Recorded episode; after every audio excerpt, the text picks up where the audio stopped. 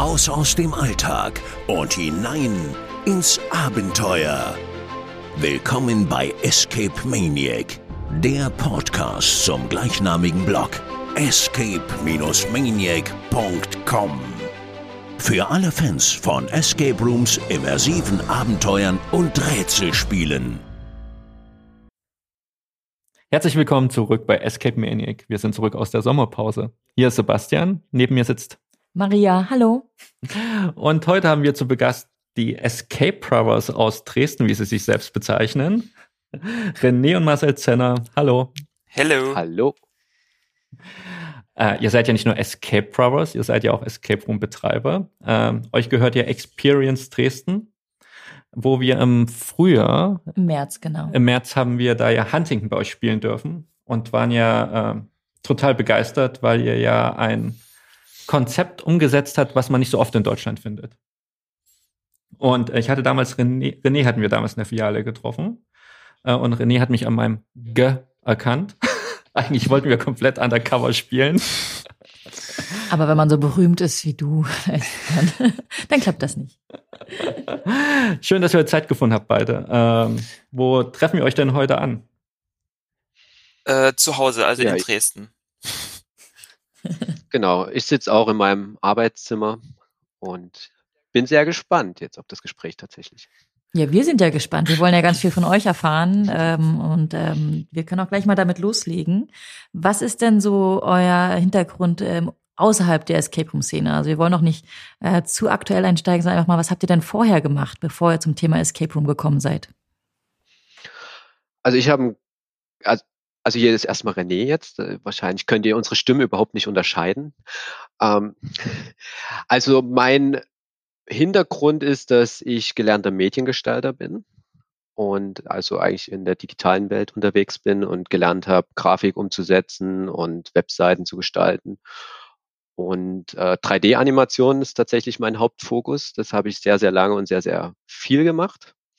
Aber ich habe tatsächlich einen sehr, sehr durchwachsenen Lebenslauf. Also ich habe eine große Weile auch in der Gastronomie zugebracht. Das hat sich ergeben zwischen Praktikum und ähm, Geld verdienen, bin dann aber zwischendurch wirklich in der Gastronomie eine Weile geblieben und habe mich dort so ganz typisch von der Servicekraft bis zum Betriebsleiter ähm, bewegt. Und jetzt so im Nachhinein habe ich manchmal gedacht, dass das eine gute Mischung ist aus dem, was ich jetzt mache. Also als hätte mich das so ein bisschen dahin geführt. So einerseits das Unternehmerische, was man eben als Betriebsleiter lernt und ähm, durch meine Erfahrung eben mit Grafik und ähm, Werbegestaltung oder also, also vor allem grafische Gestaltung konnte ich das natürlich eben nutzen, um selber die Werbung, die Grafik zu erstellen, ähm, auf der Webseite grafische Sachen zu machen und so weiter. Genau, das ist eigentlich so zusammengefasst mein. Und jetzt sagt hoffentlich Marcel, dass er Schreiner ist. was, was, Äh, ganz was anders. hast du gemacht, Marcel? Ähm, also ich habe ewig lang studiert ähm, in Richtung Kommunikation, dann äh, fokussiert auf Kommunikationspsychologie und habe dann irgendwann schließlich meinen Master in Mediation und Konfliktmanagement gemacht, habe meine Masterarbeit geschrieben darüber, wie man mit Terroristen verhandelt und wollte eigentlich ja, und wollte dann eigentlich richtig in die internationale Friedensmediation reingehen aber war da etwas jung für die ganzen Friedensinstitute in Deutschland. Die haben eher nach Seniorpositionen Ausschau gehalten. Da, da, da war es irgendwie schwer für mich, zumal auch der Beruf des Mediators noch relativ jung ist in Deutschland. Ähm, ja, bin ich da, ja, habe hab ich mich etwas schwer getan, da richtig äh, in dem Feld durchzustarten und habe dann in einem Flüchtlingsheim gearbeitet und äh, in der Zeit haben wir bei Team Escape gespielt, haben dann sicher zwei Stunden nach dem Spiel mit denen noch da gesessen, mit den Betreibern, ähm, haben uns dann dadurch, dass ich halt in dem Heim gearbeitet habe, äh, noch angefreundet, weil da die Betreiberin gesagt hat, ah, da hätte ich total Lust, da irgendwie auszuhelfen. Und dann irgendwann, weil wir uns dann halt auch privat noch begegnet sind, hat sie dann irgendwann zu uns gesagt, hey, wir suchen gerade irgendwie noch nach Spielleitern, kommt doch irgendwie zu uns. Und da habe ich dann eine Weile eben nebenbei noch bei Team Escape gearbeitet, der René auch. Und dann sind wir dann tatsächlich zu dem heute gekommen. Ähm, als mein Bruder vorgeschlagen hat, was eigenes zu machen, war ich erstmal, ich hatte Angst, dass wenn ich den Schritt gehe, dass ich mich von meinem, meinem Mediationsplänen komplett verabschieden müsste. Aber äh, jetzt benutze ich halt all das Wissen, was ich da angesammelt habe, um in unsere Geschichten eine äh, intellektuelle Komplexität reinzubringen, nach der niemand gefragt hat. das, ist, das, hast du, das hast du sehr schön beschrieben, diese intellektuelle Komplexität, die, die uns auch sofort aufgefallen ist, aber da kommen wir später nochmal dazu. Äh, aber es ist ja ein super spannender Wertegang, äh, vor allen Dingen äh, also von euch beiden. Ähm, und wie ist dann die Idee gekommen? Also es war nur die Idee, lass uns jetzt auch mal was machen. Wir haben jetzt ein, zwei Escape Rooms gespielt und haben jetzt als Game Master da sehr viel Erfahrung gesammelt. Oder wie, wie, wie lange hat es noch gedauert bis zu dem Schritt, wo ihr gesagt habt, jetzt machen wir selbst ein Escape Room auf?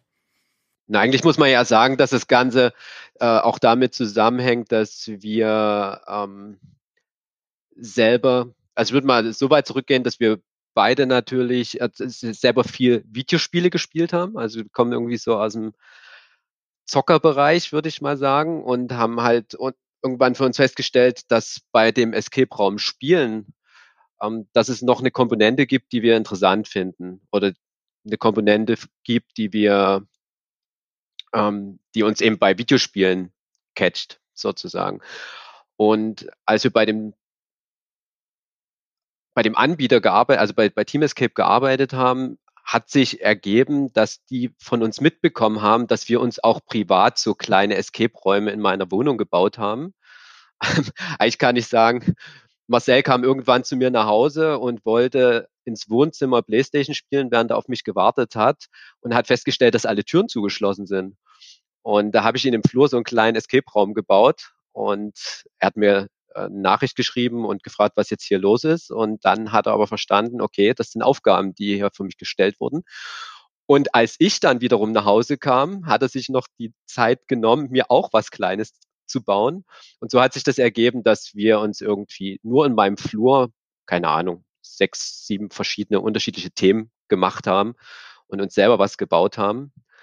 Und um den Bogen wieder zu schließen, Team Escape hat das mitbekommen und wir haben dann für einen Eventveranstalter eben im Low-Budget ähm, eben mit den Dingen, die da waren und was Marcel so alles gekauft hatte für unsere privaten Escape-Räume, haben wir dann äh, dort bestehende Räume was reingebaut, wo uns dann tatsächlich die Leute, die die Räume kannten, gesagt haben, wir haben das jetzt zwar gebaut, aber wir erkennen unseren eigenen Raum nicht wieder. Und genau. Und das hat so das in uns geweckt, dass es uns Spaß gemacht hat, eben auch selber was auszudenken und selber was zu erschaffen. Ja. Und wir hatten dann auch äh, einige Räume schon gespielt. Das dann vielleicht so ungefähr 15, 20 gespielt, als wir dann festgestellt haben, dass auch wenn jeder Escape-Raum anders ist, man dann irgendwann eine gewisse ähm, äh, Familiarity bekommt. Äh, und dann haben wir gedacht, aber irgendwas, irgendwas fehlt hier noch. Und äh, weil uns eben das Storytelling bei, bei Computerspielen so gefällt, weil wir halt äh, Singleplayer-Spiele äh, mögen, haben wir gedacht, das ist eigentlich genau das, was Escape-Räume eigentlich noch ein bisschen mehr machen können. Aber ist natürlich auch eine große Herausforderung. Ja? Aber wie gesagt, da reden wir später noch drüber, weil gerade dieser Story, äh, Story-Anteil und wie ihr ihn in euren Räumen umgesetzt habt, ist ja super spannend. Äh, da hatten wir damals ja auch längere Zeit drüber diskutiert. Äh, und wie du schon vorhin sagtest, es hat so eine gewisse intellektuelle Komplexität. Aber es ist zumindest habe ich jetzt verstanden, also ihr habt ja auch bei einem, also bei einem Franchise gearbeitet, habt aber für euch selbst gemerkt, ihr möchtet gerne was Eigenes machen, weil ihr gesehen habt, dass, dass ihr auch das Talent habt, entsprechend Rätsel äh, und Geschichten zu entwerfen für Räume. Sehe ich das richtig? Genau. Also wir hätten uns auch eingeschränkt gefühlt von einem Franchise-Unternehmen, weil dann braucht es immer noch jemand, der das absegnet. Und wir wollten wirklich komplett, ins, äh, komplett äh, kreative Freiheit habt ihr von Anfang an auch beschlossen, dass wenn ihr etwas entwerfen wollt, dass ihr das in Dresden dann machen wollt? Oder habt ihr auch überlegt, außerhalb ähm, von Dresden vielleicht etwas zu suchen? Oder war euch klar, der Standort, da muss auf jeden Fall noch ein Escape Room hin, der euren Ansprüchen auch genügt? Also ich muss fairerweise zugeben, dass wir, also dass ich gar nicht darüber nachgedacht habe, ob äh, in eine andere Stadt zu gehen, zumal ich zwei Jahre vorher von Köln wieder nach Dresden zurückgezogen bin und ich ja eigentlich wieder nach Dresden immer zurück wollte, haben wir das tatsächlich nie in Frage gestellt, dass ob Dresden jetzt der optimale Standort ist. Aber es war halt auch, es hat sich einfach gelohnt, weil es gab drei Anbieter in Dresden und deswegen hat sich der, der Markt danach angefühlt, dass es das hergibt. Also ich glaube, wenn wir in Berlin äh, gewesen wären, hätten wir uns das zweimal überlegt, ob wir das auch. Ja, die Frage ist gerade bei eurem Konzept auch. Also wie, wie wird es in Dresden angenommen?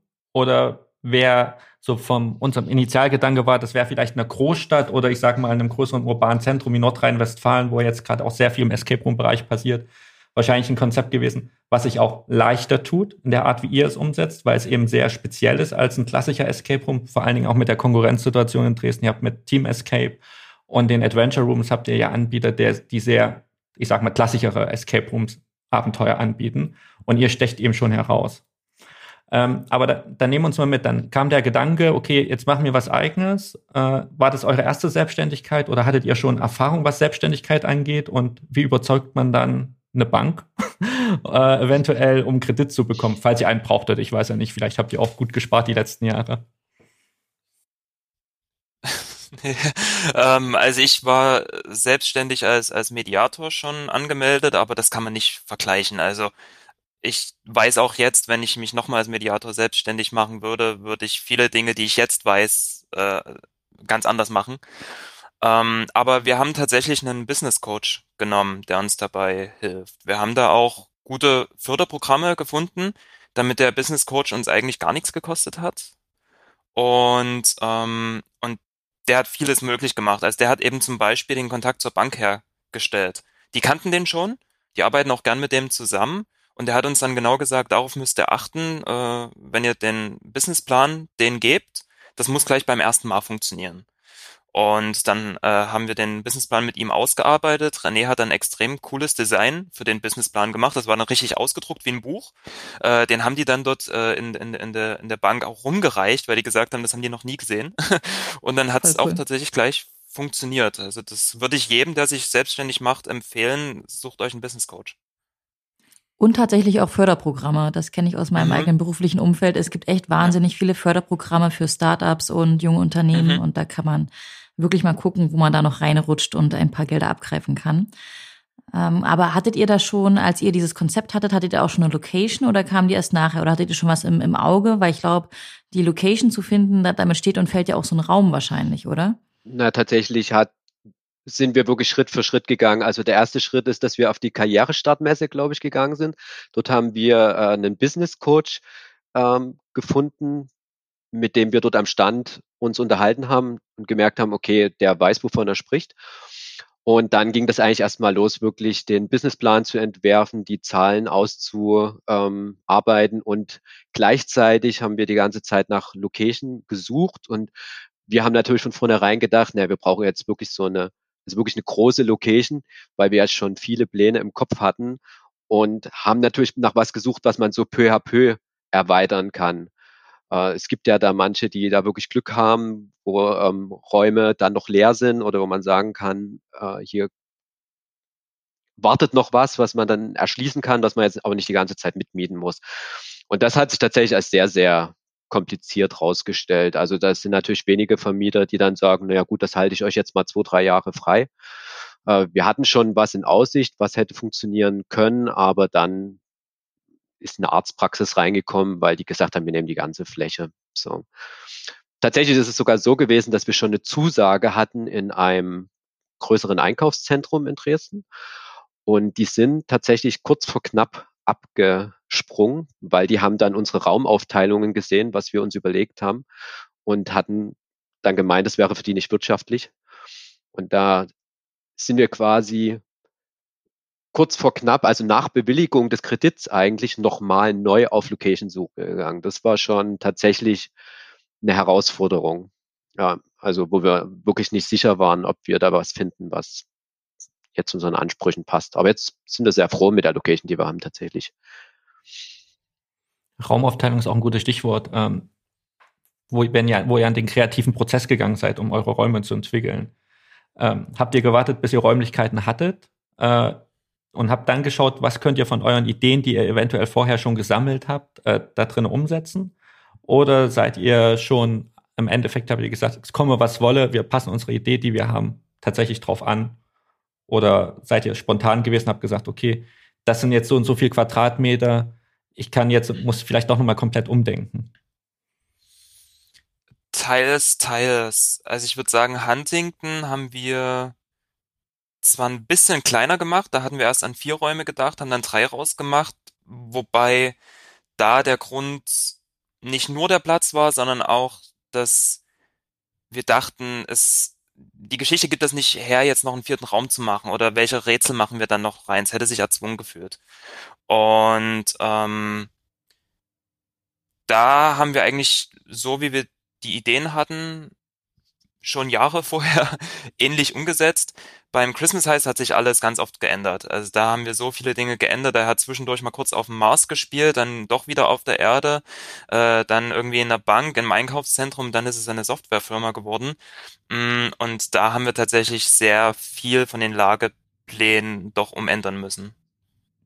Was heißt Jahre vorher? Also du meintest gerade Ideen, die ihr schon Jahre vorher entwickelt habt. Also wann ging es denn los mit der, also mit dem Traum, einen Escape Room äh, zu betreiben? Ich glaube, die erst, das erste Gespräch hatten wir bei meiner damaligen Freundin auf der, auf der, auf der Couch. Da hatte René eine, eine coole Idee für, für, für ein Gimmick, sag ich mal.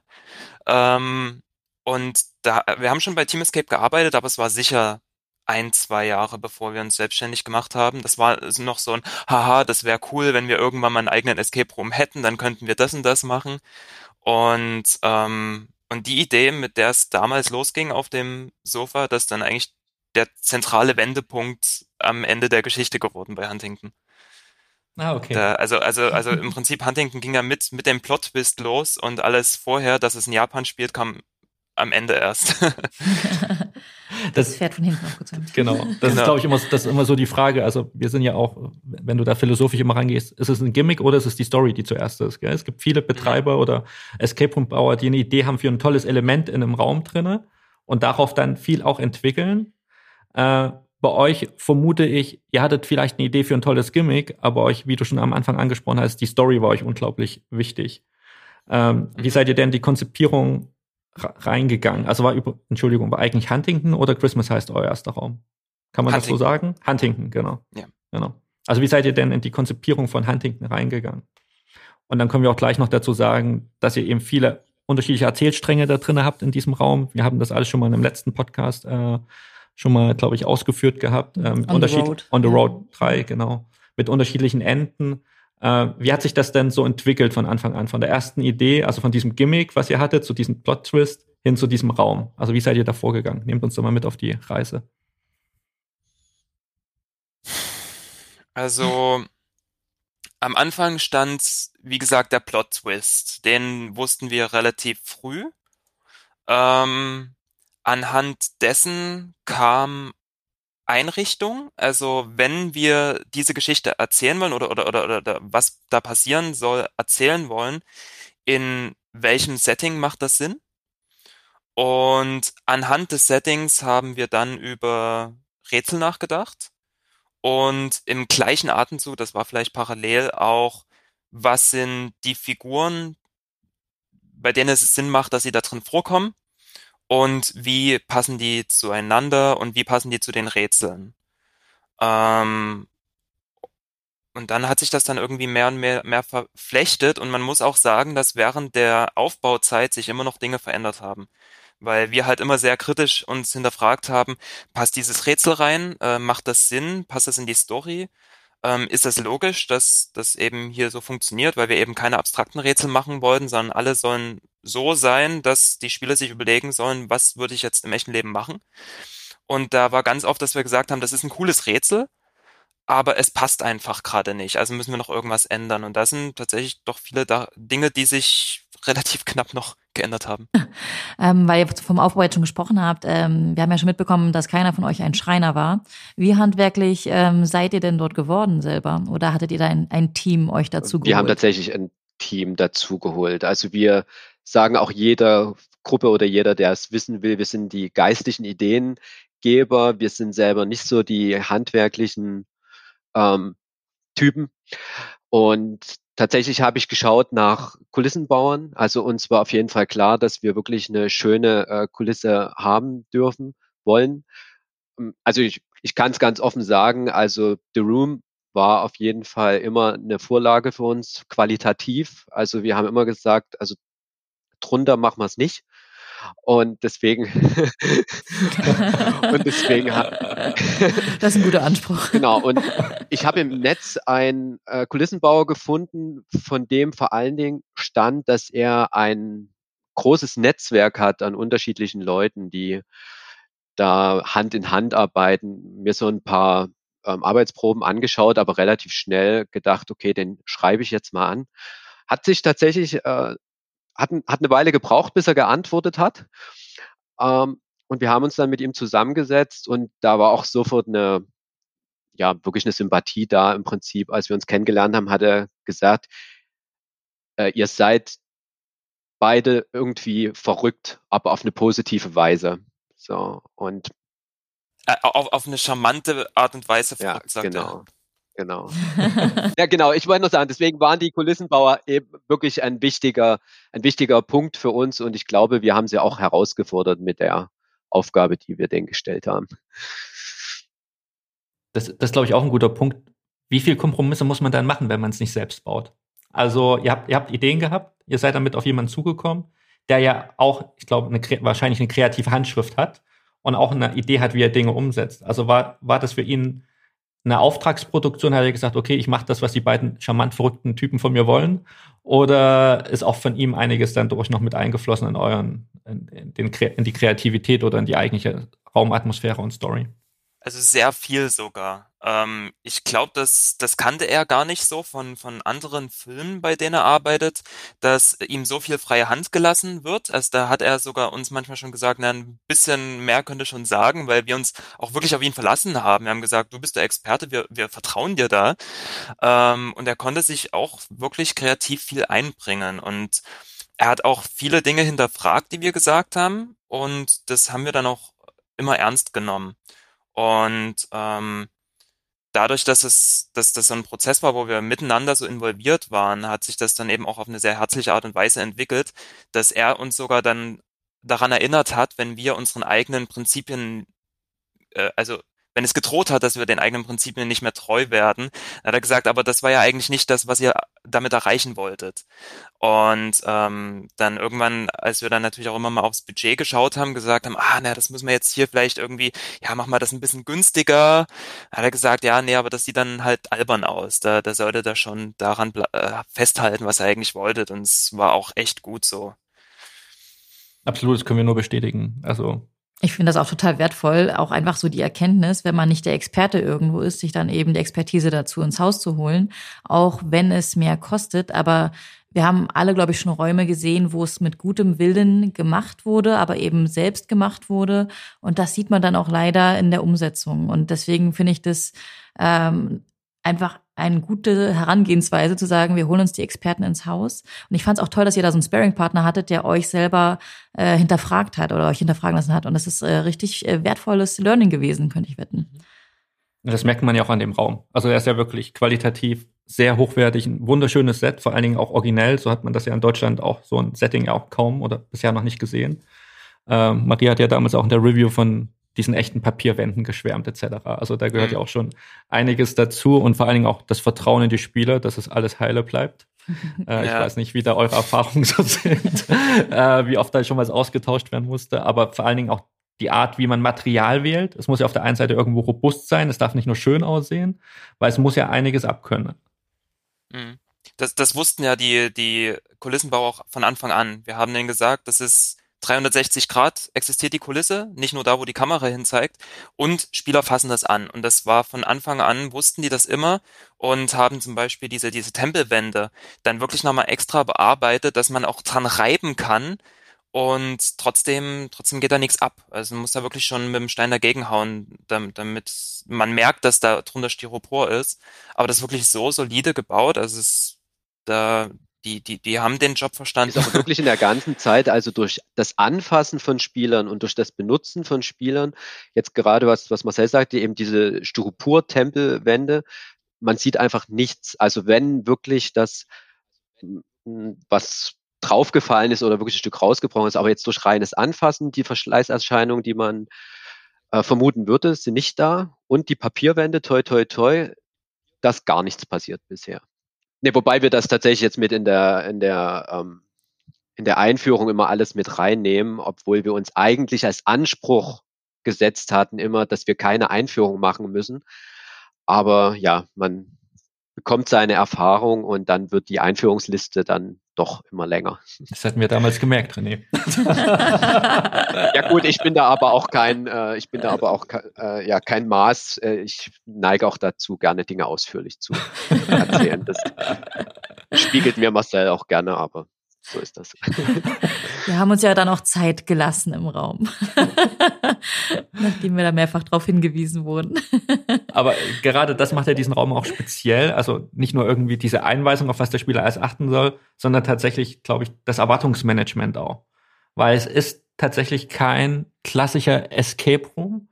Und wir hatten das Thema ja damals schon, René. Wir können auch verstehen, dass es vielleicht Spielergruppen gibt, die da rausgehen und vielleicht etwas underwhelmed sind und nicht das da drinnen gefunden haben, was sie suchen, weil ihr seid ja schon einen sehr speziellen Weg gegangen. Also ihr habt ja sehr viel Interaktion auch in diesem Raum. Ähm, da ist auch meine Frage, äh, auch vom Schauspielerischen her, wusstest du, dass du Schauspieltalent hast, René, oder hast du dir das extra dann angeeignet für, für euer Business? Also in meiner Jugendzeit habe ich mal Schauspielunterricht gehabt, aber das würde ich da jetzt mal rausnehmen. ich war nur der Postspatz. Ah. es hat sich tatsächlich ergeben, ich dachte, wir kriegen das schon hin und äh, tatsächlich hat sich das beim Arbeiten rausgestellt, hier könnte man noch was machen, hier könnte man noch dran drehen. Ähm, wir haben Leute kennengelernt, die beziehungsweise eine Gruppe hat bei uns gespielt und wir wurden dann angesprochen, weil das welche aus dem Improvisationstheater waren. Und die kamen dann nochmal und haben gesagt, wir fanden den Raum mega gut, aber da gab es an manchen Stellen, wo man so theatermäßig sicherlich noch was rausholen kann. Und da haben wir gesagt, klar, da sind wir super offen dafür und haben die nochmal den Raum spielen lassen und haben direkt danach ein, eine Feedback-Runde gemacht und eben geschaut, wo kann man was ähm, anpassen oder verändern und äh, wie ich dir jetzt zum Beispiel, wie wir damals im Gespräch hatten, was du tatsächlich angemerkt hattest, äh, nämlich, dass ich als Spielleiter mit in den Raum gekommen bin, wurde da quasi extra angemerkt und ich hatte es extra gemacht. Und so ist es natürlich, dass es eben den einen abholt und für den anderen vielleicht eher störend ist. Aber der Grund, den du mir genannt hast, der war auch plausibel. Also ich mache jetzt tatsächlich so eine Mischung dazwischen, ähm, dass ich denen erzähle, dass sie ähm, auf dem Weg sind, eine Lichtung zu sehen und dann lasse ich sie schon reingucken, diese Lichtung zu sehen und stehen aber noch draußen und bringen sie dann, lasse sie dann den Weg weiter selber laufen. Das Spannende an der Sache ist, ihr seid ja für Deutschland relativ unique. Also es gibt nur wenige Anbieter in Deutschland, die ja diese Schauspielelemente so mit in ihre Räume äh, integriert haben. Ich war jetzt tatsächlich vor zwei Wochen in Nordspanien. Da ist das tatsächlich bei den, wir haben bei zwölf Anbietern gespielt und das ist das Usus, dass du, sobald eigentlich die Tür der Location öffnet, sobald du reintrittst in die Location, wird, wirst du mit Schauspiel empfangen. Also alle sind in ihrer Rolle sofort und äh, begleiten dich eben in dieser Rolle auch bis zum Raum hin, äh, bis zum eigentlichen Abenteuer hin. Äh, das habe ich so in der Intensität auch noch nie erlebt. Ähm, man muss dazu auch sagen, es sind sehr viele Single-Locations einfach. Also in dieser Location gibt es da nur ein Abenteuer. Äh, kleine Anekdote, es ist hast du hast auch keine Möglichkeit, vorher auf Toilette zu gehen. Also solltest vorher alles schon gemacht haben. Und wenn du Glück hast, ist es manchmal ins Spiel integriert. Aber in den meisten Räumen einfach nicht.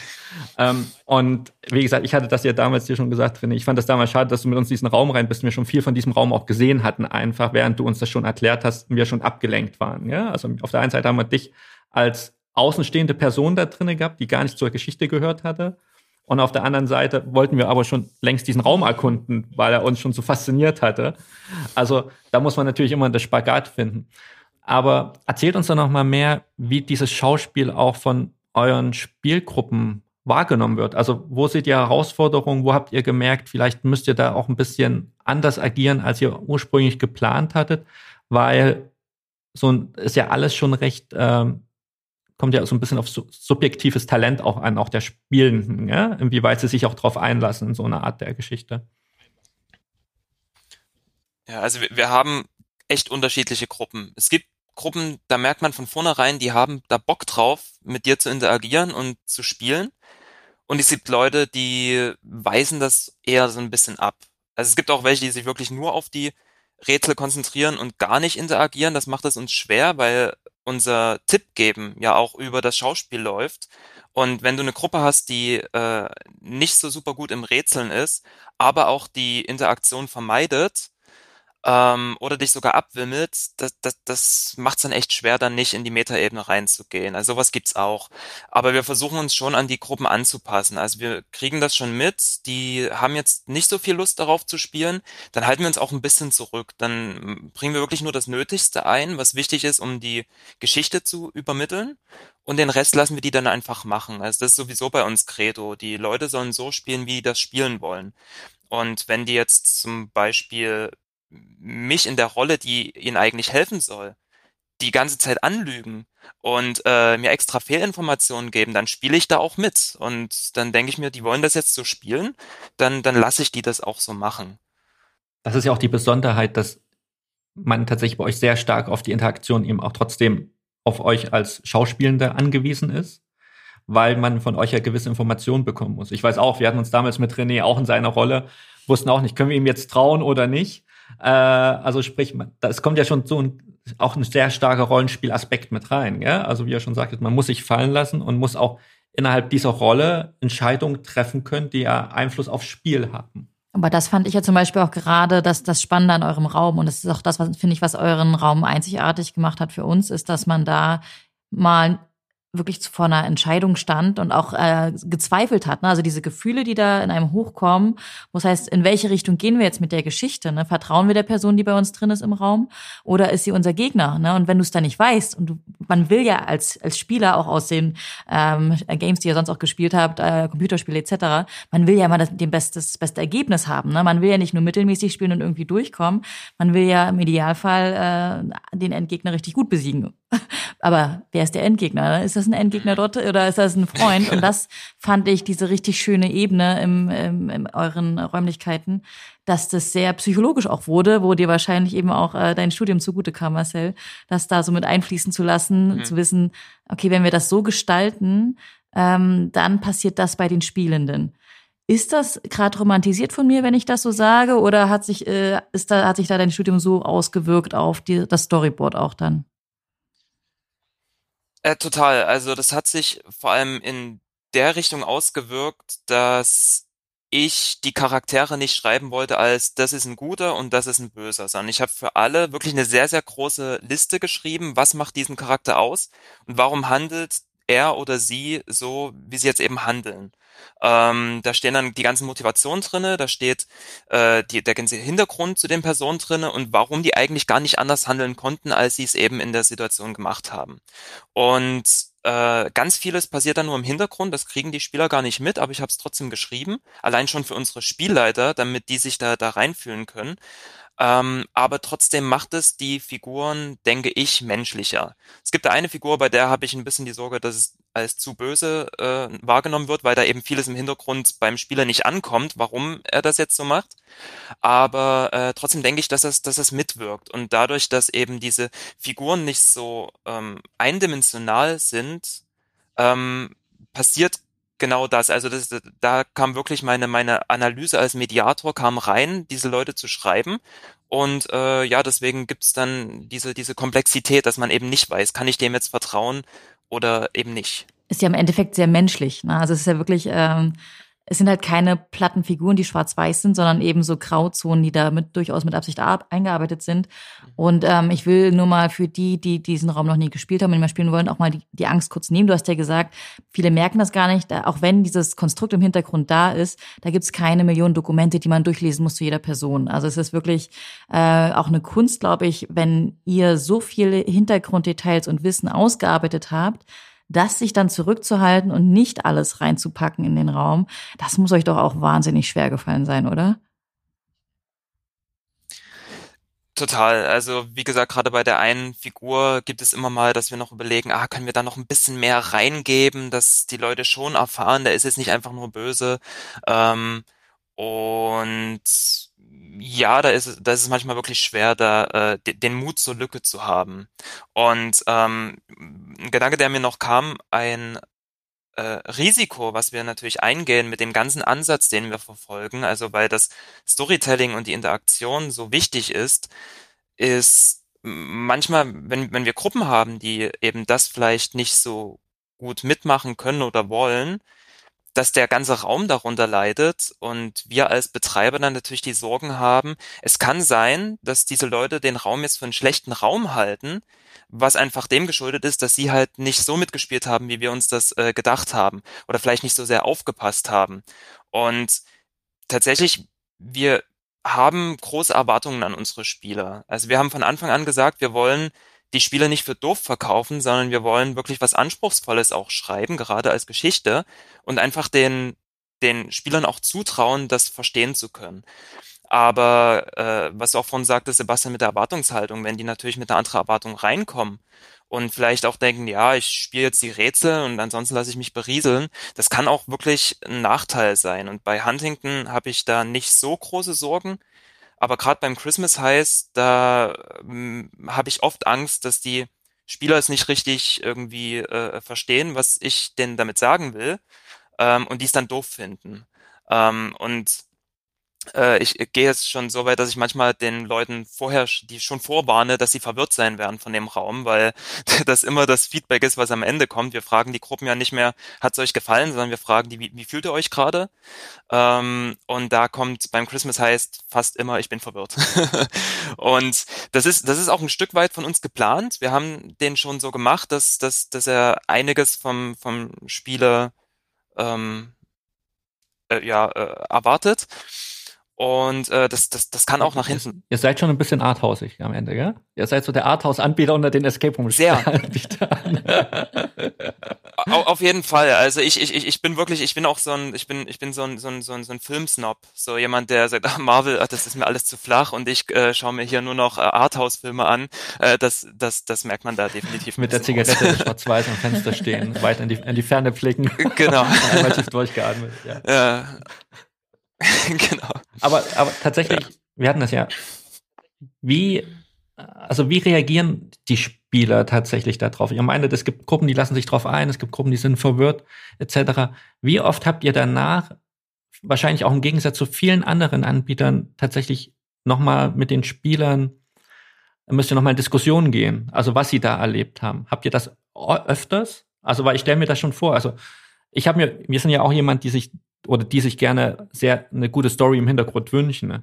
Bei euch hatte ich auch das Gefühl, boah, jetzt habe ich eine Story, aber krass. Also das war schon fast mir zu viel in dem Moment von dem von dem Punkt aus, wo ich komme und wie ich bisher Escape Rooms gespielt habe. Ja? Also es war auch wirklich für mich sehr anspruchsvoll. Und äh, ich möchte von mir selbst sagen und auch von Maria, wir sind jetzt auch nicht auf den Kopf gefallen. äh, und lass uns auch gerne eben auf Erlebnisse ein. Aber das war, selbst wir hatten damit danach zu kämpfen und haben überlegt tatsächlich, was war das jetzt, was wir hier erlebt haben? Ja? Wie kategorisierst du das ein? Also was ist eure Erfahrung mit Spielern und vor allen Dingen dann auch im Nachhinein? Also gibt es auch Spieler, die sagen, boah, ich will mein Geld zurück, das war gar kein Escape Room. Habt ihr auch sowas mal? Sowas haben wir bisher noch nicht erlebt. Also es gab eine Gruppe, die tatsächlich eigentlich dieses klassische Escape Raum äh, Spiel gesucht hat. Deswegen haben wir versucht, auf der Webseite es eben noch deutlicher rauszuarbeiten. Ähm, Diskussion würde ich noch nicht mal sagen, dass bei Huntington habe ich den Eindruck, dass die Leute in erster Linie erstmal begeistert und geflecht sind, was in Kombination natürlich mit der, ähm, ja, mit der Atmosphäre und manche sind so in dieser Begeisterung drin, die wollen dann noch mehr über die Story wissen und über Hintergründe und, und was hätte denn noch passieren können oder wie hätte man das ändern können. Der, der größte Kritikpunkt, ich weiß nicht, ob ich es als Kritikpunkt bezeichnen würde, aber dass die Informationsflut, weil äh, die meisten uns zurückspiegeln, dass es wirklich viele Sachen sind, die sie verarbeiten müssen, auch viele Dinge, die gleichzeitig ablaufen. es kann passieren, dass man an irgendwas arbeitet. Auf einmal wird man mit einer Information ähm, konfrontiert, mit der man nicht gerechnet hat, wo dann eben auch passiert, dass die Leute vergessen, woran sie eigentlich gerade gearbeitet haben. Also das sind eigentlich so die Punkte, die bei, bei Huntington am meisten kommen. Eben beim Christmas heißt, ist tatsächlich diese Verwirrung noch viel mehr. Also, dass die Leute dastehen, erstmal erst so ruhig und gesetzt werden. Tatsächlich haben wir immer gesagt, wir wollen den Anspruch auch haben, dass die Leute nachdenken über unsere Räume.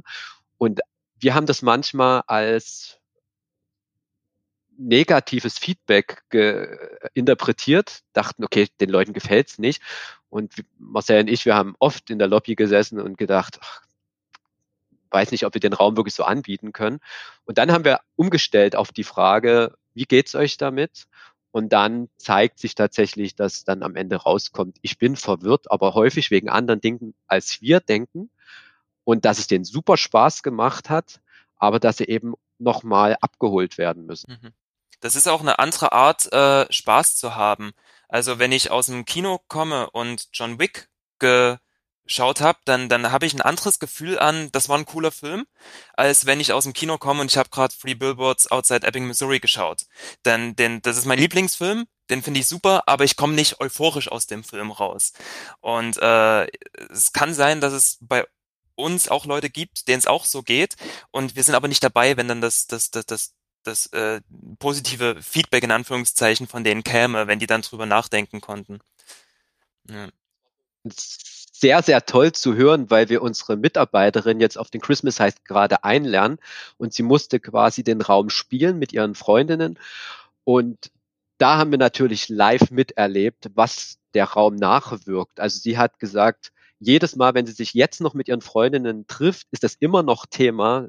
Da werden immer noch Sachen ausgearbeitet, äh, also ausgewertet und besprochen. Das ist tatsächlich sehr, sehr schön. Ich bin echt neugierig auf diesen Raum. Also wir müssen das nächste Mal, wenn wir wieder in der Nähe sind, den auch mal unbedingt spielen. Müssen aber vier Leute sein. Ach, das war das Problem. Das war das Problem. Ah. Weil den Raum mhm. spielt man, kann man ja in zwei unterschiedlichen Variationen spielen. Gell? Man, es wird ja in zwei Teams eingeteilt und erlebt ihn auch jedes Mal, glaube ich, anders, wenn ich das richtig äh, genau. gehört habe. Beide, beide Teams haben unterschiedliche Rätsel, haben zwar miteinander zu tun, aber sie sehen die Geschichte aus einem unterschiedlichen Blickwinkel. Die einen sind halt die Einbrecher, die anderen sind die Securities und beide Seiten haben ihre eigenen Rätsel. Ähm, und zu einem, was du vorhin sagtest, mit die, die Leute, die haben ja sicher danach noch Gesprächsbedarf, äh, das haben wir von vornherein tatsächlich eingeplant. Das, also wir, wir nehmen uns immer noch extra Zeit, um mit den Leuten darüber sprechen zu können. Deswegen gehen bei uns die Slots äh, tatsächlich auch zweieinhalb Stunden, obwohl die Spielzeit nur 90 Minuten ist ähm, damit wir wirklich da auch mal 20 Minuten mit den Leuten noch reden können. Da wurden wir auch schon darauf hingewiesen, dass es nicht super wirtschaftlich ist, aber das ist uns tatsächlich auch wirklich wichtig, die, die Zeit dann für die Gruppen zu haben danach. Wie schön du so beiläufig sagst, nur 90 mhm. Minuten. Ne? Äh, du weißt, das ist immer, das ist schon ein bisschen extended für viele Spieler, die auch noch nicht viel im Ausland gespielt haben, wo das tatsächlich Standard ist. Ich habe zuletzt, glaube ich, einen 150 Minuten Raum gespielt das ging schon an die Substanz, wow. aber die 90 Minuten bei euch haben sich noch gut angefühlt. Also das war, das kann ich bestätigen. Es hat sich nicht angefühlt wie 90 Minuten, fand ich. Also das war, ja, weil es eben so äh, bepackt ist äh, mit Geschehnissen und Interaktion, ist das ja wahnsinnig abwechslungsreich. Und man will da ja auch nichts verpassen. Also du bist ja die ganze Zeit mental, ähm, da, da kannst du dich nicht mal eben zur Seite setzen und mal so ausruhen und äh, andere wirken lassen. Doch, da kommt mir in den Sinn, das ist auch ein Gefühl, was ich mit dem Raum verbinde. Man muss auch mal button können in diesem Raum. Ja? Also eigentlich bist du ja gewöhnt, äh, du löst ein Rätsel, dann zum nächsten Rätsel, zum nächsten Rätsel, zum nächsten Rätsel. Und ich kann mich an einen Moment erinnern, da saßen wir auch in diesem Häuschen drinne und ich denk, wann geht's denn jetzt so weiter? Also was ist jetzt so das nächste, weißt du? Äh, da kann ich mich noch dran erinnern. Und das macht auch was mit dir. Das ist auch so ein ganz, so ein Gefühl, was man als Spieler auch nicht allzu oft hat am Ende des Tages, weil du eigentlich ja ständig in diesem Adrenalintunnel drinne bist. Du guckst auf die Uhr, 60 Minuten, 90 Minuten, du musst das und das Rätsel lösen. Und ihr habt Momente drinne, wo man kurz auch verweilt. Also wo man auch tatsächlich das aushalten muss, diese Stille mhm. äh, um einen herum, also im metaphorischen Sinne, bis es tatsächlich weitergeht. Und das ist auch eine ganz mhm. spannende Designentscheidung, die ihr da getroffen habt, die man auch so selten bis gar nicht findet. Ja. Also es, es, es gibt ja gerade bei Huntington eine Stelle, da, da entscheidet eigentlich der Spielleiter, wann es weitergeht. Ähm, und wir haben schon da unsere ähm, Ideen, wann das, wann das ist. Also wir, wir, wir, wir achten schon bei, bei welches Rätsel haben die Leute jetzt schon gemacht, weil das Story-Element erst Sinn macht, nachdem die Leute zum Beispiel das und das gefunden haben. Ähm, aber ein, ein äh, ja, sehr, sehr willkürsliebender äh, Spielleiter könnte dann sagen, nö, die lasse ich jetzt noch zappeln ein bisschen, damit die sich jetzt wirklich hinsetzen und sich da äh, äh, mit der Story beschäftigen. Wie ist, wie läuft denn die, also wir hatten damals ja René als Spielleiter, du machst auch Spielleiter, Marcel, wie ich das verstanden habe. Äh, jetzt hast du gesagt, ihr lernt gerade auch eine neue Spielleiterin auf den ähm, Christmas heißt ein. Äh, wann kam, wann kam, habt ihr am Anfang alles nur zu zweit gemacht oder hattet ihr schon relativ früh auch schon Mitarbeitende oder ist das jetzt eine Entscheidung, die jetzt die letzte Zeit erst gefallen ist? Weil ich mir das auch vorstellen kann, du musst ja auch die richtigen Leute finden, gell? die auch gerne Spaß am Schauspielen haben, sich auch darauf einlassen, etc. Das war das, was unser Kulissenbauer immer gesagt hat. Wer außer euch soll das jetzt eigentlich machen? Ähm, uns war klar, dass wir äh, Spielleiter haben wollen und brauchen. Es war tatsächlich am Anfang, wir sind ja jetzt nicht gerade in so einer glücklichen Zeit gestartet. Daher war es am Anfang um des Betriebswillen das Beste, das zu zweit zu machen. Aber wir sind jetzt tatsächlich gerade groß auf der Suche nach Mitarbeitenden und haben mit unserer jetzigen Mitarbeiterin wirklich, wirklich einen Glücksgriff. Also sie ist so begeistert und macht das genauso, wie wir das machen oder wie wir das selber Spielleitern würden. Und ich hoffe, dass äh, das mit weiteren so weitergehen wird. Ist das dann jetzt eine feste Mitarbeiterin, die ihr noch zusätzlich habt? Oder wie groß ist denn euer Team? Vielleicht könnt ihr mal so ein bisschen äh, HR-Themen ansprechen und mal sagen, wie sieht das im Hintergrund aus bei so einem äh, Escape Room-Betreiber? Also uns, unser Team sind äh, René und ich und unsere eine Mitarbeiterin auf 520 Euro Basis im Moment. Also für, für das Weihnachtsgeschäft wird es nicht reichen, deswegen ist gerade wichtig, dass wir noch jemanden finden auf gleicher Basis wie unsere Mitarbeiterin. Aber ja, es im, im Moment ist noch recht klein alles. Also wir haben wirklich sehr, sehr lange René und ich nur alleine gemacht und äh, uns da nie Geld aus dem Unternehmen genommen. Genau, und tatsächlich haben wir, ansonsten habe ich noch einen Kumpel, der ich immer meinen MacGyver-Freund als meinen MacGyver-Freund bezeichne, der die ganze Technik im Hintergrund ähm, gemacht hat. Und den habe ich natürlich für technische Sachen, den ich ansprechen kann und auch unseren Kulissenbauer, mit dem haben wir jetzt immer noch so ein super Verhältnis, dass wenn Dinge sind. Aber das ist dann eher aus, aus äh, freier Mitarbeitersicht. Aber jetzt wirklich fest im Unternehmen arbeitende, wie Marcel gerade sagt, sind wir drei aktuell. Du hattest ja vorhin noch das Thema Platz angesprochen. Wie sehen denn eure Zukunftsambitionen aus? Also habt ihr noch Platz für weitere Abenteuer? Gibt es was, was ihr unbedingt umsetzen wollt? Äh, Marcel, wie viele tausend Charaktere hast du noch im Kopf, die du gerne irgendwo in bestimmte Szenarien verfrachten möchtest, was die Spieler erleben sollen? Also ich glaube, Ideen für, für Räume haben wir, äh, also mit den zwei, die wir schon haben, glaube ich, sechs. Ähm, und davon ist einer schon relativ gut durchkonzipiert. da da habe ich schon vieles von der Geschichte geschrieben, aber da gehört noch mehr dazu. Aber wir haben gar keinen Platz. Also die, die Location ist ausgereizt. Das heißt, um den nächsten Raum aufbauen zu können, bräuchten wir eine zusätzliche Filiale und das wird noch eine Weile dauern. Also das Geld muss ich erstmal reinspielen, was wir jetzt ausgegeben haben. Das war schon eine Menge.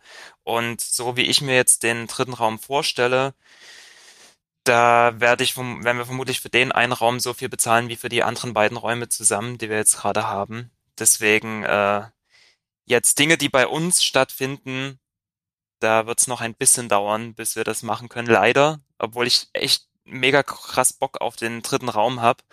Ähm, aber zur Überbrückung äh, arbeiten wir gerade an anderen Dingen. Also einmal jetzt natürlich auch an Outdoor. da springen wir gerade ein bisschen auf das, auf das Pferd auf, wobei auch da wir eher auf Interaktion und Schauspieler setzen, als jetzt nur eine, eine, eine Städtetour zu machen. Und tatsächlich ist etwas, woran wir gerade arbeiten, ein Konzept, wo wir zu Firmen hingehen können oder vielleicht auch private feiern ähm, und dann mit denen dort ein äh, Szenario durchspielen, was aber bei denen halt stattfindet, wo wir dann halt irgendwie so als als als ja als Rollen reinkommen und dann sagen hier Leute, das und das passiert jetzt hier gerade. Ähm, genau, das ist jetzt gerade alles in der Erarbeitung und hoffentlich äh, machen diese Dinge es etwas schneller, dann den dritten Raum zu bauen, weil der, der muss einfach her. was, sind, was sind denn eure Kunden so? Du hattest ja schon angesprochen, ihr habt, glaube ich, auch kurz vor Corona erst eröffnet. Also es war natürlich auch eine schwierige Zeit für euch. Habt ihr neben normalen Spielenden auch schon äh, Firmen-Events gehabt, die ihr gehostet habt? Und äh, ich glaube, das, das hatten wir damals, glaube ich, auch das Thema René, gell? Dass, dass das auch wie so eine Art gefühltes Assessment Center ist bei Huntington, wo man, äh, wo die Leute es toll fanden, einfach auch zu diskutieren in diesem Raum, ohne sich überhaupt tatsächlich in der Story fortzubewegen, sondern sie fanden, hatten dann trotzdem ein super Erlebnis, weil es eben darum ging, wie sie als Team zusammen äh, dieses Problem angegangen sind. Äh, wie ist denn da so euer, äh, euer Feedback? Also wir also wir haben generell Anfragen von Firmenfeiern, was vor allen Dingen eben auch äh, aufgrund, dass eben, dass wir einen Raum anbieten, wo wir eben bis zu zehn, sagen wir maximal zwölf Leute auf einmal äh, reinpacken kann. Ähm, jetzt so mit direkter Auswertungsrunde, wie es bei dieser einen Gruppe ergeben hat, ist es bisher noch nicht gebucht worden. Äh, tatsächlich denken wir aber über Konzepte nach, inwiefern man das wirklich tatsächlich als Pakete mit anbieten kann. Das ist natürlich Marcel prädestiniert mit seiner äh, Ausbildung auch, aber eben auch vielleicht sogar, um externe Leute mit reinzunehmen, die eben auch in diesem Bereich arbeiten, um das tatsächlich als Coaching-Situation zu äh, wirklich künstlich zu erschaffen, wo man vielleicht eben auch sagt, okay, äh, man verfolgt da tatsächlich einen Zweck, der eben auch begleitet wird und dann mit den Räumlichkeiten, mit, mit der Geschichte oder mit einer angepassten Geschichte oder so.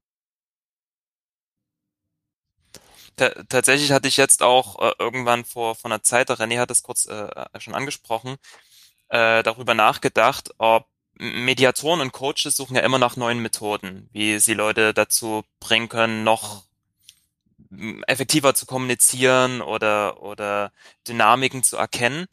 Ähm, und dann hatte ich darüber nachgedacht, ob die Expertise, die ich jetzt durch Escape-Räume habe, nutzen kann, um eine Methode für die aufzubauen. Und tatsächlich kamen wir dann eben auch auf die Idee, vielleicht kann man e-, extra etwas entwickeln, was Coaches oder Mediatoren ihren Klienten mitgeben können, die dann in den Escape-Raum reinschicken und sagt, hier, ihr habt jetzt die und die Aufgabenstellung, ihr habt das und das Equipment oder hier dieses Tool, ähm, benutzt das mal und äh, äh, anhand dessen könnt ihr dann eine leichte Auswertung machen. Das ist natürlich irgendwie immer das, das, das Risiko, das darf auch nicht vom, vom Escape-Raum dann wegnehmen, mhm. äh, Zeit oder, oder, oder Konzentration. Ähm, aber ich habe da schon ein paar Ideen und wenn das funktioniert, dann können wir das auch bei uns anbieten, den Leuten, die vielleicht mit einer Firma kommen und sagen, hier, wir wollen das als teambildende Maßnahme nehmen. Da können wir denen das als extra Service vielleicht noch anbieten. Hier, wir haben ja eine Methode entwickelt, wie ihr diesen Escape-Raum auch noch, also wie ihr dann, äh, mein, mein Mentor hat damals immer gesagt, ein, ein äh, Lern, nee, eine, eine, eine Lernerfahrung daraus machen könnt. Genau. Und dann ist einmal, man hat das Spielen und den Spaß, aber im Endeffekt nimmt man noch auch etwas mit und eben dieses, dieses, dieses Werkzeug kann einem dann helfen, das in eine richtige ja, so zu channeln, also zu fokussieren. Finde ich eine richtig super Idee. Ist dann so ein bisschen auch, man könnte auch AB-Testing machen, dass man ein Team aus der Firma reinschickt mit diesem Methodenkoffer ähm, und der mhm. Methode und das andere Team ohne und dann mal gucken, was ist die Auswirkung und wie ging es bei mhm. den Teams. Äh, ich mag ja solche Spielchen. Bin ich auch immer sehr dran interessiert. Was äh, mich noch äh, mich interessiert hat, ist jetzt so bei dem Titel Christmas heißt, äh, ist das ein Thema, das eigentlich auch im Sommer sehr gerne gebucht wird oder ist wirklich da die höchste Nachfrage tatsächlich zur Weihnachtszeit?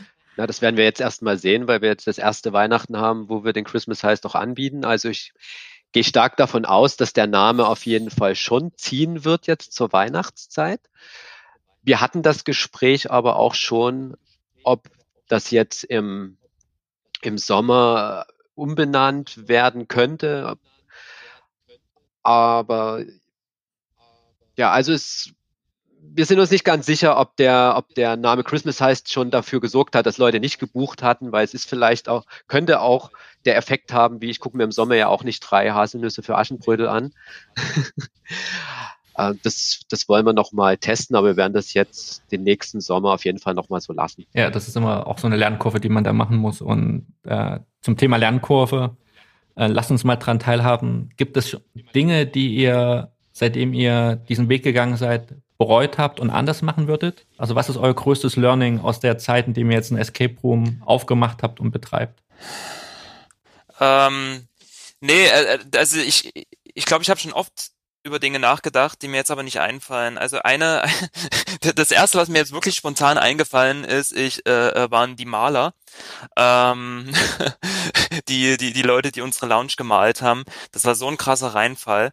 Ähm, ich würde sagen, da war das Learning, wenn man eins rausnehmen kann, nur mit Leuten zusammenzuarbeiten, die man vorher schon kennengelernt hatte. Weil die hatten wir bei MyHammer akquiriert, die waren dann da und dann eigentlich habe ich dann schon, nachdem die angefangen haben, relativ schnell gemerkt, scheiße, eigentlich hätte ich die lieber rausgeschmissen, als die schon mit der brennenden Zigarette hier reingekommen sind. Ähm, das vielleicht also du hast ja vorhin schon gesagt, was du jedem empfehlen würdest, eventuell mit einem Business Coach am Anfang zusammenzuarbeiten. Ja? Jetzt haben wir nur mit Leuten zusammenarbeiten, die man auch schon mal getroffen hat. Experten holen. Ex Experten holen, etc. Also es sind ja schon sehr viel, ich sag mal, tolle auch äh, Hinweise dafür, äh, Personen, die sich vielleicht auch damit auseinandersetzen, in Zukunft vielleicht auch ein Escape Room zu öffnen, vielleicht ein bisschen nicht so arthausig, sondern mainstreamiger. äh, Warum nicht äh, arthausig?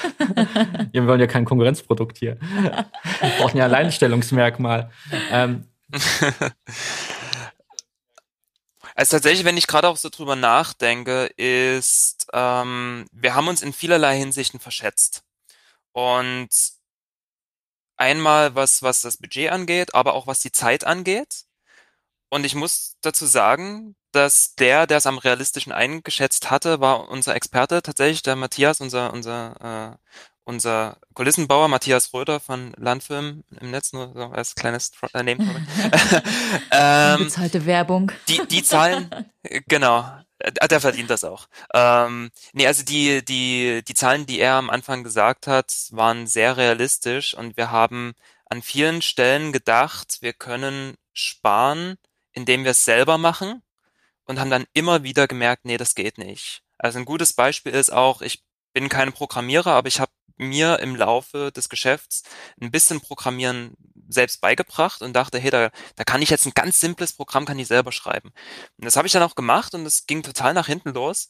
Und am Ende hat mir dann äh, ein Programmierer, den wir für etwas anderes angehört haben, gesagt, du nachdem ich ihn gefragt habe, kannst du mir mal sagen, warum mein Programm nicht funktioniert, hat er gesagt, du, das geht schneller, wenn ich das neu aufbaue. Und genau, das hat sich dann auch bestätigt. Und auch bei Matthias, es gab dann Dinge, wo ich gesagt habe, ja, ja, ich streich das dann und ich baue was auf und ich helfe dir. Und am Ende war es dann, äh, der, René hat immer gern gesagt, wo, wo du anpackst, ist wie wenn zwei loslassen. genau. und, und, und, und, und das hat sich immer mal bestätigt in dem Raum. Aber ich glaube, was man euch ja trotzdem nachsagen kann, und das hat sich ja auch am Anfang herausgestellt, wo ihr erzählt habt, dass ihr im Flur bei euch einfach mal so ein paar Escape Rooms zum Spaß aufgebaut habt. Was es halt braucht, sind eben nicht nur Kulissenbauer, Programmierer oder Elektroniker, sondern eben auch Menschen, die die Strippen ziehen und vor allen Dingen, die diese einfach mal machen Mentalität haben.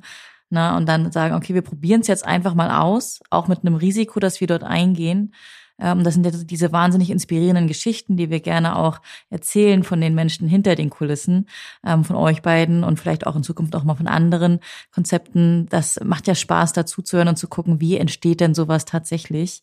Und ähm, deswegen danke auch, dass ihr uns da mitgenommen habt ähm, auf diese äh, Reise. Und ich kriege gerade einen kritischen Blick, weil es ist noch nicht vorbei, aber ich wollte ja, Maria, es einfach Maria mal sagen. Maria moderiert schon wieder ab hier. Wir sind noch gar nicht fertig. Immer werde ich unterbrochen und nach einer Stunde wird Schluss gemacht. Nein, es geht weiter. Dranbleiben 90 alle. Minuten. Wir passen uns an. Ja, sehr gut. Was, was mich tatsächlich noch interessieren würde, Maria hat es gerade auch noch mal herausgestellt, ihr habt ja Spaß daran auch gehabt, äh, Rätsel für euch gegenseitig zu entwickeln. Äh, ihr habt gesagt, ihr habt 25 Räume vorher gespielt. Ich kann mir vorstellen, jetzt seid ihr sehr, die letzte Zeit auch sehr stark eingespannt gewesen. Kommt ihr überhaupt noch zum Spielen? Und was waren so für euch Räume? Ich weiß, unter The Room macht ihr nichts, aber was waren für euch auch so Räume, die euch ähm, inspiriert haben, auch Escape Rooms aufzumachen? Also inspiriert ist immer ja so, das ist immer so Wort, wo viele Betreiber sagen, nein, ich habe mich nicht inspirieren lassen, das ist alles meine Idee. Was ich immer total schade finde, weil ich finde, du musst natürlich wissen, was draußen äh, in der Szene für Räume, es für Räume gibt und für unterschiedliche Arten auch äh, der, der Darbietung. Ich glaube, das hilft einem für sich auch den eigenen Weg zu finden, wie ihr euren gefunden habt. Ähm, genau, nehmt uns mal mit, ihr beide als Spieler, was sind so eure besten Erlebnisse gewesen? Also ganz, ganz kurz nur dem Thema Inspiration. Also jeder, der sagt, dass er sich nirgendwo inspirieren lässt, erzählt Quatsch. Wir leben in der Postmoderne, es gibt kein Original mehr. Ähm, also äh, kreativ sein heißt eigentlich nur von verschiedenen Quellen klauen. Äh, ich finde, äh, wer sich mit Resident Evil auskennt, der wird bei unseren Räumen immer mal so die eine oder andere Hommage äh, wiederfinden. die haben uns sehr geprägt. Ähm, was jetzt äh, äh, unsere Räume angeht, die uns, also tatsächlich äh, Lost Treasure war wichtig für uns, weil es uns gezeigt hat, welche Qualität ein Raum haben kann von der Kulisse. Das war sehr wichtig. Ähm, was Schauspieler angeht, würde ich sagen, war ähm, The Chamber in Prag sehr wichtig. Ähm, wir kommt tatsächlich nicht mehr ganz so viel zum, zum Spielen, aber wir waren vor kurzem wieder bei The Chamber und haben äh, Poltergeist gespielt. Wir hatten Haunted House schon vor einer Weile dort gespielt und jetzt noch äh, Haunted House, äh, Poltergeist. Das war sehr cool. Bitte sagt, dass sagen, ihr genauso geschrien habt wie ich. wir waren auf jeden Fall sehr drin. Wir waren leicht erregt. Wir waren leicht erregt. Das ist ein Nein. Also wenn ich, wenn ich das Spielern empfehle, Poltergeist zu spielen, dann sage ich, ich bin echt niemand, der erschrickt, aber selbst ich bin schreiend weggerannt. Also das war schon. und ich habe dem Betreiber tatsächlich danach gesagt, das ist der erste und einzige Horrorraum, den ich gespielt habe bisher, wo ich dieses Resident Evil Gefühl hatte. Also wie wenn ich vor der vor der Konsole sitze, das abgedunkelt habe und die und äh, die Musik um mich, also mich da wirklich reingefühlt habe. Ich habe wirklich den Eindruck, ich war dort. Also das hat mich so richtig reingezogen. Ja, aber wie Marcel schon sagt, also das sind tatsächlich wirklich so, also The Room qualitativ, The Chamber natürlich auch qualitativ, also keine Frage. Äh, aber gerade auch bei Medieval Dungeon hieß das früher noch. Ähm, da gab es ja auch einen Schauspieler, der mehr oder weniger eine Rolle hatte, die einem, äh, die dafür gesorgt hat, dass wir immer auf Achtungsstellung waren, würde ich, würde ich mal so sagen. Das fanden wir total toll. Und dann haben wir das erste Mal mit einem Charakter selber ges gespielt. Also in, in einem eigenen Raum, den wir für eine halbe Stunde nur gebaut hatten. Das war tatsächlich, weil äh, wir keine Kameras in den Raum bauen konnten, so ein bisschen aus der Not heraus, aber das hat so einen Spaß gemacht, den mit zu also mit, mit einzubauen und die Leute damit interagieren zu lassen dass wir ähm, äh, dass äh, bei, bei Team Escape dann auch die Idee kam, das in einem Raum oder es bestätigt hat, das zu machen, was sie auch machen wollten. Genau. Wie, wie wichtig ist euch äh, Vernetzung untereinander, unter Betreibern? Also ihr habt ja gesagt, ihr habt mit den Betreibern aus von The Chamber gesprochen. Ich, ihr habt, glaube ich, auch mit Chris von The Room gesprochen damals. Äh, wie wichtig ist euch das? Also es gibt ja Betreiber, die sagen, okay, ich brauche das nicht, ich bin mein eigenes Geschäft, äh, mir ist das egal, was es auch in meiner Stadt gibt für eine Qualität. Auf der anderen Seite gibt es aber auch Betreiber, die sagen, mir ist es total wichtig, dass gerade auch in Dresden zum Beispiel, dass sehr hochqualitative Escape Rooms da auch vorhanden sind, weil das macht einfach Werbung fürs Geschäft und sorgt eben für alle, für, ja. für uns alle für neue Kunden. Also das ist eigentlich der Spruch, den wir schon immer sagen. Also jeder, der einen guten Escape Raum äh, baut, sorgt ja dafür, dass die Escape Raum Community wächst und die Leute Lust haben, weiter Räume zu spielen. Daher ist uns die Vernetzung sehr, sehr wichtig. Ähm, bei The Chamber hatte ich jetzt auch nicht mit dem Betreiber gesprochen, aber wie du jetzt schon sagtest, uh, The Room mit dem Chris. Und in Dresden sind wir komplett vernetzt. Da sind wir mit allen Betreibern sehr gut befreundet. Uh, haben auch eine kleine WhatsApp-Gruppe, was uns ein bisschen durch die Corona-Krise uh, geholfen hat. Und ansonsten sind wir jetzt mit den Betreibern außerhalb Dresdens nicht so sehr vernetzt, aber das hat sich einfach noch nicht so ergeben. Na, außer Naranja. Ah ja, Naranja, genau. Maranja. Äh, Maranja. Genau. Das ist, ist der Autoanbieter in Berlin, oder? Ja, genau. Ja. Genau, genau. Ähm, die haben bei uns gespielt und dann kam es tatsächlich zu einer Kooperation, dass wir jetzt äh, mit denen tatsächlich auch gerade ein gemeinsames Projekt machen. Ähm, also ich meine, ich, ich müsste äh, lügen, wenn ich äh, nicht zugeben würde. Ich bin auch froh, dass es in Dresden keinen mit unserem, mit unserem äh, USP gibt, also uns, uns, unsere, unsere Nische. Ähm, das ist schon schön, aber im Großen und Ganzen äh, ist Konkurrenz da völlig okay. Und ich glaube, ähm, wie, wie schön es sein kann, sich mit anderen zu vernetzen, hat tatsächlich die LEAG-Messe gezeigt, in der wir waren, in, in Bottrop. Das war wirklich angenehm, da die Leute zu treffen, mit denen man auch über die gleichen Sorgen und Probleme sprechen kann, sich irgendwie neue Inspiration holen kann. Und ich muss tatsächlich sagen, weil du auch, äh, weil wir vorhin über Inspiration gesprochen haben, dort Exploria zu spielen, hat bei mir vieles äh, nochmal zum Leben erweckt, tatsächlich. Also das äh, Exploria dort, das war schon sehr, sehr cool. Ähm, das hat uns dann auch nochmal gezeigt, eigentlich müssen wir noch mehr auf diese LARP-Elemente mhm. eingehen auch. Ähm, also das, das, das, das war sehr angenehm, da die Vernetzung mit den anderen Anbietern dort auf dieser Convention. Ja, ich glaube, ist immer eine Frage der Dosierung dann, gell? Also ihr steht natürlich sehr auf Schauspiel, also sprich, natürlich sagt ihr noch mehr LARP. Äh, du hast dasselbe Thema ja auch mit Horrorräumen, gell? Also es ist ja auch, gibt ja auch eine Riesendiskussion in der Szene. Äh, machen Horrorräume Sinn, weil viele sagen, okay, ich spiele kein Horror, aber auf der anderen Seite gewinnst du trotzdem ja auch neue Spielende hinzu in die Szene, die eben gerade aus diesen Horror-Experience kommen und die dann eben das erste Mal Horrorräume spielen, auch mit Escape Room-Elementen. Und ich glaube, das ist immer ein feines Abwägen, äh, in welche Richtung man gehen möchte, weil man muss ja immer schauen, dass man man will ja trotzdem irgendwie profitabel sein und will ja den größtmöglichen äh, Kreis ansprechen. Ähm, aber ihr habt, glaube ich, die letzten Jahre sehr gute Erfahrungen gemacht und ich glaube, äh, ihr seid ja mittlerweile auch äh, schon gar kein richtiger Geheimtipp mehr. Äh, mittlerweile seid ihr schon ein bisschen bekannter auch. Es kommen ja, glaube ich, auch mittlerweile auch Enthusiasten zu euch. Heiner hat sich auch bei euch angemeldet, habe ich gesehen. Samstag. Der Mann mit 1500 Räumen auf seinem Ab, Zähler. Abgefahren, ja. Der fängt schon morgens in Dresden an. Ja, ja, das ist Wahnsinn. Dann bin ich. Vielleicht sollte er mit euch anfangen. Die Energie brauchst du, glaube ich, am Anfang, gerade für das Thema Schauspiel. Rätsel lösen, Rätsel lösen machst du dann so nebenbei. Ähm, ihr bietet ja euren Raum auch in Englisch an. Habt ihr viele äh, schon internationale Spielende gehabt oder ist das äh, noch nicht so? Wir, wir hatten es schon, aber also im Verhältnis ist wenig. Würde ich auch sagen, ja. Kleinere Teile eigentlich. Und ist das für euch ein großes Kompliment, wenn man von weiter her angereist kommt, um bei euch, nur um bei euch zu spielen? Definitiv. Total. Total. Total. Ich habe auch den Eindruck tatsächlich, dass wir wirklich auch eher die Leute von außerhalb anziehen. Ich hatte, ähm, also wenn ich so auf die Buchungen gucke, ist relativ häufig, dass wirklich Leute von, von vom Umkreis kommen, also vielleicht filter ich das natürlich auch, weil ich das natürlich sehen will und, und hoffe, dass äh, alle begeistert sind, komplett deutschlandweit. Aber mir fällt schon auch oft, dass ähm, wirklich sehr, sehr viele äh, den Weg auf sich nehmen oder das zumindest verbinden. Ja. ja ich glaube, das Spannende ist ja auch, dass Sachsen für viele so noch so ein blinder Fleck ist, so ein bisschen, mhm. was Escape Rooms angeht. Dabei mhm. habt ihr mittlerweile ja, ich sag mal, in allen größeren Städten ja eine gute Anzahl an Anbietern auch. Ähm, Thüringen ist da leider sehr unterversorgt, wo ich ja ursprünglich herkomme. äh, und äh, natürlich äh, ist das, glaube ich, so dann das Einzugsgebiet, gell? so Ostthüringen, äh, Sachsen-Anhalt, äh, Brandenburg, Südbrandenburg, äh, wo man natürlich auch dann mal schnell in Dresden ist und mhm.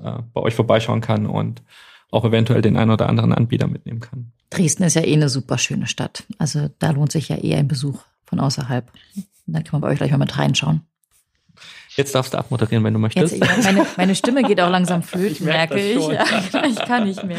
Wir müssen für Maria ähm, aufhören. Genau, aber wir können ja noch mal einen kleinen Aufruf für euch machen, was äh, die Mitarbeitersituation bei euch angeht. Wenn ihr gerne noch mal die Minute nutzen möchtet und sagen möchtet, wen ihr besucht bei euch, äh, dann nutzt doch jetzt noch mal die Minute gerne. Was muss, man, was, was muss man mitbringen? Also man muss so sein wie ihr, charmant, verrückt und äh, ein bisschen auf Arthouse stehen. ja, ähm, also vor allem das Wichtige ist der, der Spaß am Schauspiel und auch Bock auf, auf Escape-Räume. Ähm, wir sagen immer eigentlich, die, die, besten Leute für uns wären die, die bei uns gespielt haben und das so cool fanden, dass sie es auch beruflich machen wollen.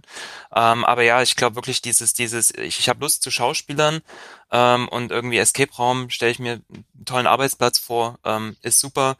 Äh, ja. Also ich finde auch Leute, die Bock haben mitzugestalten. Also wir sind da tatsächlich immer offen mhm. äh, für Anmerkungen oder wenn jemand was mit einbringen will, wo man sagt, vielleicht kann man das hier in das Durchin noch feilen oder noch äh, Ideen mit einbringen oder für zukünftige Räume natürlich auch. Also das ist bei uns auch sehr gern gesehen. Jetzt beenden wir doch noch nicht. Jetzt hat er mir noch ein Stichwort gegeben. Okay, okay, aber das letzte. Das letzte, das allerletzte. Mitgestalten, äh, weiterfeilen an der Story.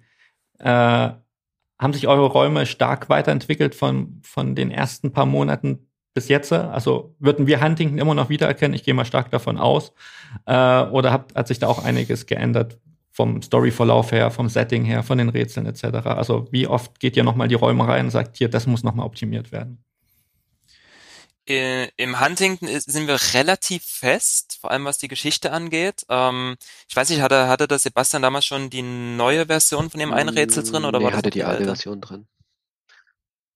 Ja, also da, da gibt's auch ein Rätsel, wo wir gesagt haben, "Hm, das gefällt uns noch nicht, das, das muss intuitiver sein, das muss weniger anfällig für Fehler sein. Da haben wir nochmal viel Geld in die Hand genommen, um das komplett neu gestalten zu lassen. Ähm, wobei es jetzt tatsächlich gerade das Neue auch Probleme macht. Ähm, deswegen haben wir jetzt gerade das Alte nochmal drin. Das ist ein bisschen schade tatsächlich. Ähm, aber ansonsten bin ich anson mit Huntington erstmal relativ zufrieden. Bei Christmas Heights haben wir sehr, sehr viele Sachen geändert. Ähm, gerade eben, um auch Leute abzuholen, denen es eben schwer fiel, äh, in, in die Geschichte reinzukommen. Ähm, da habe ich tatsächlich heute erst zum René gesagt, hier, René, du hörst jetzt deinen Lieblingssatz, ich habe eine Idee für Christmas Heights. äh, da ist ganz oft, dass wir, dass wir Dinge anpassen. Manchmal sind es wirklich nur Formulierungen, damit die, dem, damit den Leuten das, die, die, die, die Umstellung in der Geschichte nicht so schwer fällt. Oder äh, können wir hier noch was machen, damit äh, es auch für den Spielleiter leichter ist? Weil wir müssen ja im Prinzip zwei Gruppen gleichzeitig spielleitern. Das ist echt hart manchmal. Äh, gerade wenn beide Gruppen gerade mit dir kommunizieren wollen, das äh, zu managen ist nicht immer leicht. Und dann haben wir schon geschaut, okay, wie können wir uns das erleichtern, damit das äh, äh, entweder nicht nötig ist oder dass wir das so machen können, dass die, die, die Spieler nicht darunter leiden, dass wir jetzt gerade auch mit der anderen Gruppe noch irgendwie was machen müssen. Und da haben wir, haben wir sehr viele Dinge angepasst, da passe ich auch immer noch an und da ist bei mir diese Anxiety noch nicht ganz weg, äh, dass, dass es noch nicht perfekt ist. Also Huntington, da fühle ich mich schon sehr, sehr relaxed mittlerweile, aber bei Christmas Heights gibt's immer mal noch, dass ich denke, ah, das kann noch besser Ich glaube, laufen. was Sebastian eigentlich durch die Blume fragen wollte, ist, ob wir das Ende jetzt schon angepasst haben. Ähm, Tatsächlich denken wir über Dinge nach. Ich meine auch, mich zu erinnern, dass Maria in dem Podcast wohl gemeint hat, äh, wir sind ja nur die, die es bemängeln, aber ihr müsst es umsetzen.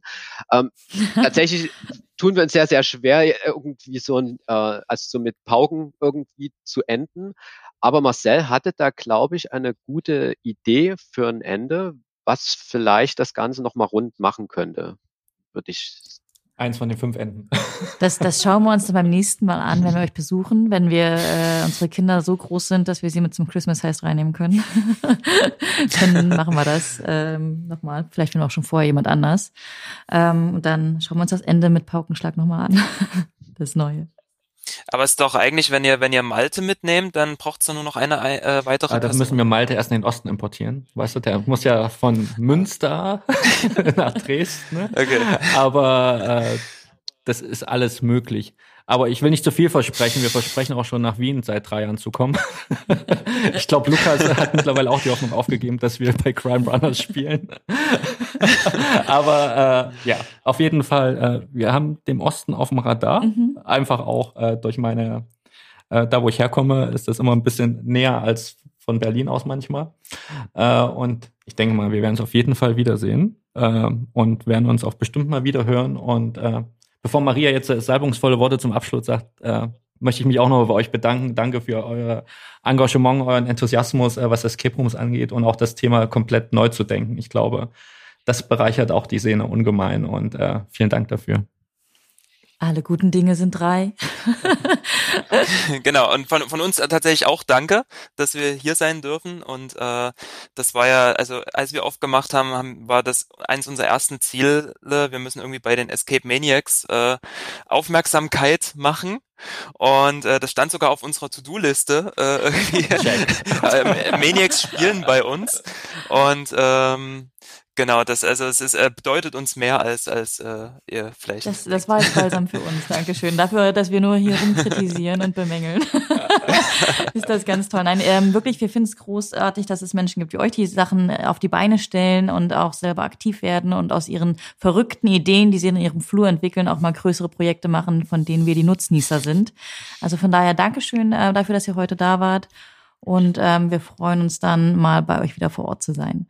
Und alle anderen in Deutschland natürlich sollten auch vor Ort sein in Dresden und bei euch mal vorbeischauen. Da warten wir schon drauf. also, macht's gut. Ciao, okay. bis zum nächsten Mal. Auf Tschüss. Wiedersehen. Ciao. Das war Escape Maniac, der Podcast zum gleichnamigen Blog escape-maniac.com. Für mehr Infos schau auf unserem Blog vorbei. Wir freuen uns, wenn du auch das nächste Mal wieder dabei bist. Bis dahin, gutes Entkommen.